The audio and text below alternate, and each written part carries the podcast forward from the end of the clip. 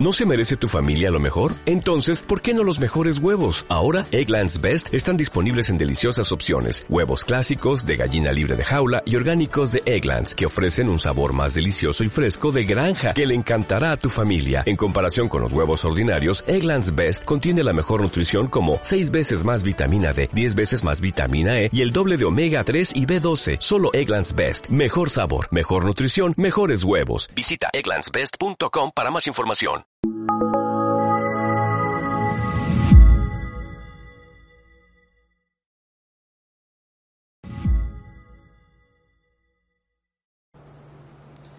Hay una mujer en el Evangelio que aparece muy poco, pero es muy significativa, es muy representativa, es una especie de icono del tema que me gustaría hablar hoy, que es de esperanza.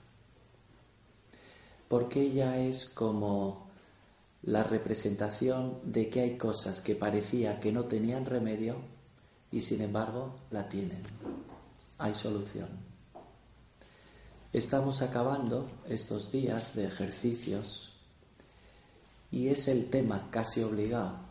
El siguiente es la Virgen, Nuestra Señora. Esperanza. Y esa mujer que aparece en el Evangelio es de Naín. Aquella mujer joven, viuda, en aquella época una viuda lo pasaba mal, lo pasaba mal, estaban muy desatendidas, tenían poca solución económica, todo pasaba a manos, las propiedades que tuvieran, de su familia política, de la familia de su marido difunto. Aquella mujer, además, bueno, una vez que murió su marido, pues la gente le decía, tienes que estar fuerte, no te puedes hundir, tienes a tu hijo, te necesita, será tu consuelo, tu razón de ser, de vivir. Y era cierto, y ella lo sabía. Le reconfortaba aquel pensamiento. Y ese hijo iba creciendo, iba madurando y efectivamente, como todo el mundo le decía, eres el hombre de la casa, debes portarte bien, lo hacía. Y aquella mujer le decía a su hijo, cada día te pareces más a tu padre, en los andares, en el modo de hablar. Qué guapo eres. Qué encanto eres, cómo te pareces a tu padre. Y aquella mujer volvió a ser feliz en poco tiempo. Sin embargo, murió el hijo. No sabemos de qué. Murió el hijo. Ahora ya no había arreglo. Ahora ya no había nada que le pudiera consolar. Sus amigas, sus vecinas le decían, llora, llora, desahógate y llora. Suelta toda esa rabia e impotencia que sientes. Es bueno llorar. Y aquella mujer lo hacía, derrumbada. Y cuando la llevaban al cementerio a enterrar, a la alegría de su vida, a la razón de ser de su existencia. Toda aquella comitiva fue todo el pueblo. Y los de atrás no iban hablando de sus cosas, no, iban conmovidos, porque había sido una muerte tan seguida de la otra que se ponían en el pellejo de aquella mujer y les daba verdadera lástima. De veras la llevaban como en volandas, iba como zombie, no se sostenía en pie. Y esa comitiva de la muerte que salía hacia el cementerio se cruzó en dirección opuesta con la comitiva de la vida. Iba Jesús con los suyos, con sus discípulos y con algunas mujeres en dirección opuesta, entraban al pueblo. Y sin que nadie le dijera nada, sin que nadie le pidiera nada, toma la iniciativa, se adelanta, va aquella mujer y le dice en un susurro, muy quedo, no llores, mujer, no llores. La tomó de los hombros, cosa inaudita. Alguno pensaría que no sabía quién era. ¿Cómo se atreve? ¿Cómo se atreve a parar la comitiva? Pero ¿quién se ha creído que es? No llores, pero ¿cómo se nota que no se le ha muerto un hijo? ¡Qué insensibilidad! No llores. Aquella mujer levanta la vista con sus ojos anegados en lágrimas y ve el rostro amabilísimo de Jesús, preciosísimo de Jesús, y le da paz. Y Jesús toca el cadáver, cosa sorprendente también para la mentalidad de la época judía. Toca al muerto. Y más sorprendente es que le hable. Muchacho, a ti te lo digo, levántate. Esas palabras marcan el comienzo del hecho más importante que sucedió en Naín. Todas aquellas personas que estaban allí presentes contarían este hecho miles de veces a lo largo de su historia. Naín ha pasado a formar parte de la historia de la esperanza de los hombres por aquel hecho. Muchacho, a ti te lo digo, levántate. Expectación, asombro, sorpresa, gritos, porque ese niño empieza a moverse. Ese muchacho empieza a moverse. Se incorpora, se pone la mano sobre la frente porque le deslumbra el sol y murmura algo como, ¿qué pasa? Y como nadie se atreve a hacer nada y todos están como locos, ver resucitar a un muerto siempre sorprende, claro. Pues Jesús le toma de la mano y le lleva a su madre. Que su madre se lo come a besos, le abraza. Gracias, gracias, gracias. Gracias, gracias, gracias. La madre está como loca, como loca. Todas aquellas noches de insomnio junto a la cama de su hijo ahora tenían sentido. Eran el prólogo para ese momento, fantástico, el más feliz de su vida. Gracias, gracias, gracias y en su interior, perdóname, Señor, perdóname. Porque con frecuencia aquella mujer habría pensado, ¿qué he hecho yo para merecer esto? ¿Por qué me castigas así, Señor? ¿Por qué me mandas esto? Todavía están brotando la sangre de la herida de la muerte de mi marido y va y muere mi hijo. No lo entiendo, no lo entiendo. Y se había rebelado contra la voluntad de Dios. No la había aceptado. ¿Cómo la va a aceptar? Por muy santa que fuera.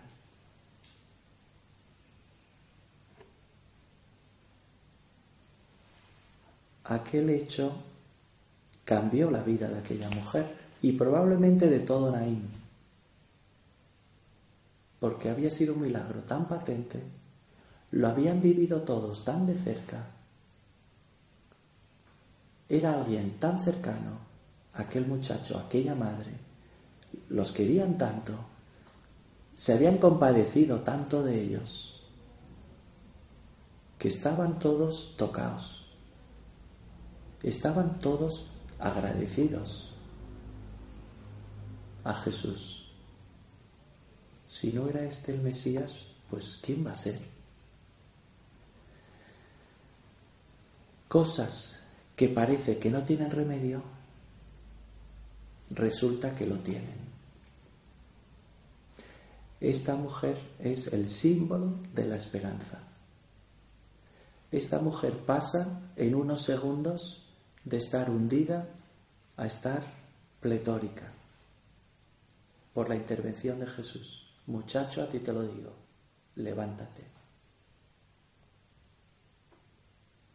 Tantas ocasiones en nuestra vida oscuras, siniestras, de desaliento, de apatía, de dejadez.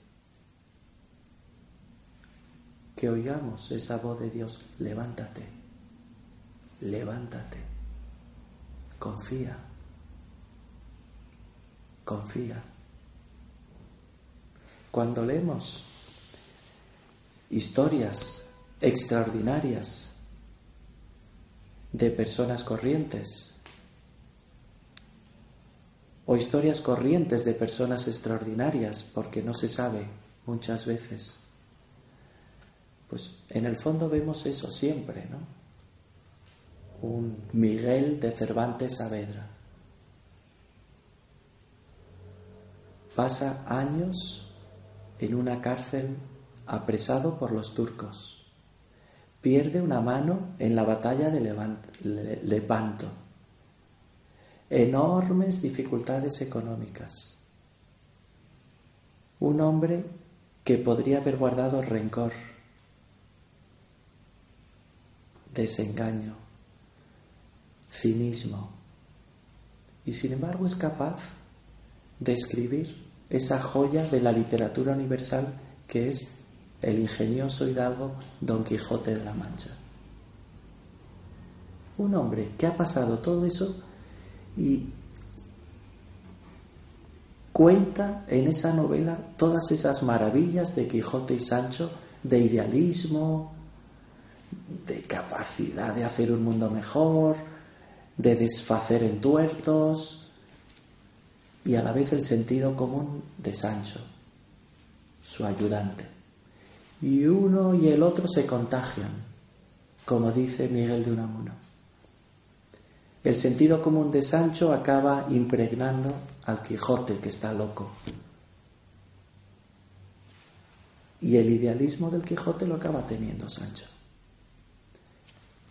Esa figura mundial del deporte actual, que es Pau Gasol, juega en la NBA de básquet español, catalán, y su hermano Marc, pues Pau cuenta que cuando iba al colegio le llamaban jirafa, sus compañeros. Esos compañeros que hoy con gran orgullo cuentan que son compañeros de clase, como lo más serio que han hecho quizá en su vida, pues le insultaban, se mofaban, se reían de él, jirafa, jirafa, por sus andares. Nunca dejó de ir a clase por eso le traía sin cuidado. Nunca se intimidó por eso. Peor para ellos. La persona más rica del mundo, Amancio Ortega, fundador de Inditex y de las tiendas Zara, nunca hizo estudios. Desde niño se puso a trabajar. Era huérfano de padre. De recadero, llevando camisas, llevando trajes de una sastrería, ayudando a su madre en el trabajo de ella y una vez allí le oyó a un proveedor que le dijo, no le puedo traer más artículos no le puedo traer más cosas hasta que no pague lo que debe. Lo siento. Y él pensó, yo esto lo arreglaré. yo esto lo voy a solucionar. Que mi madre nunca más pase vergüenza, tenga que oír algo así. Lo que parecía que no tenía solución y aquel muchacho fue ingeniándolas, pensando, teniendo iniciativas, aprendiendo de unos, de otros, y de la nada ha creado un auténtico emporio.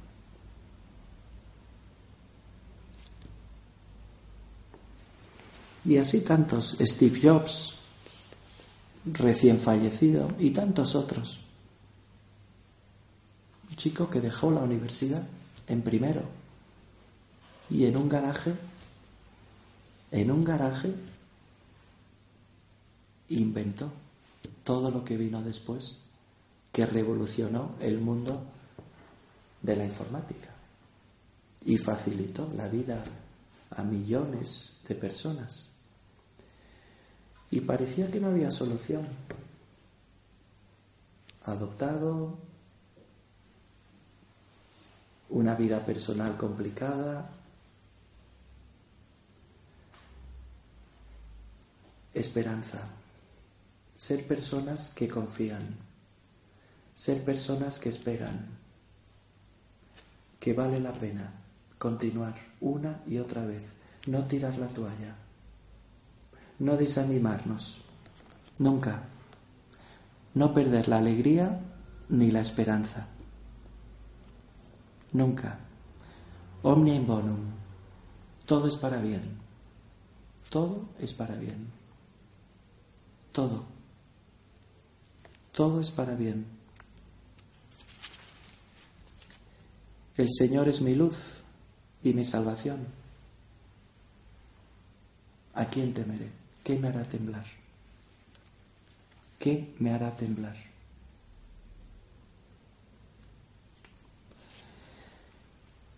¿Y por qué? ¿Por ingenuidad? ¿Por un optimismo infantil? ¿Por qué vamos a tener esta esperanza? Porque sabemos que está Dios detrás de nuestra vida.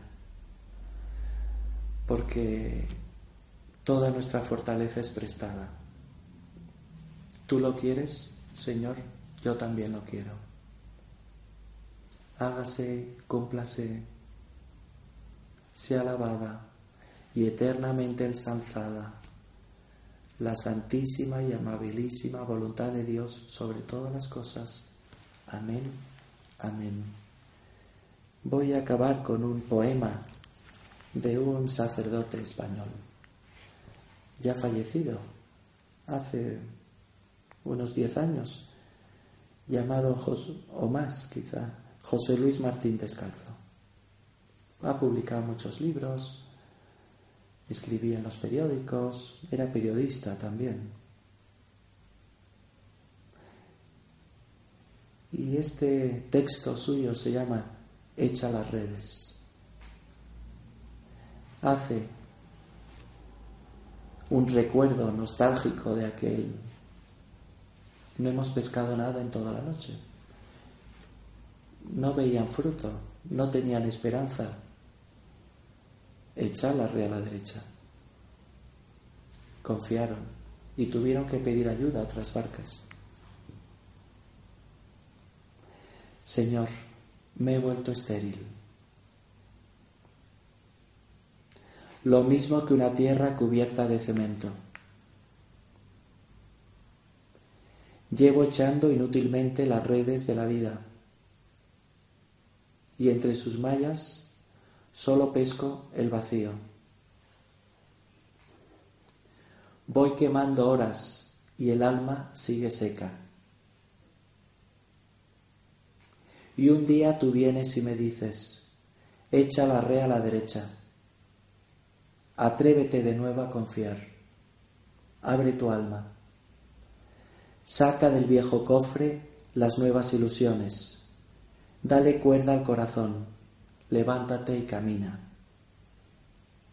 Y lo hago solo por darte gusto. Y de repente mis redes rebosan alegría me resucita el gozo. y es tanto el peso del amor que recojo que la red se me rompe cargada de 153 esperanzas. Ah tú, vivificador de almas, llégate a mi orilla, camina sobre el agua de mi indiferencia, devuélveme, Señor, a tu alegría. Le pedimos a la esperanza nuestra, a la causa de nuestra alegría, que estemos siempre convencidos, por muy oscuro que veamos el panorama, en nuestro entorno, que estemos siempre convencidos que aunque parece que las cosas no tienen remedio, sin embargo, la tienen. Así sea.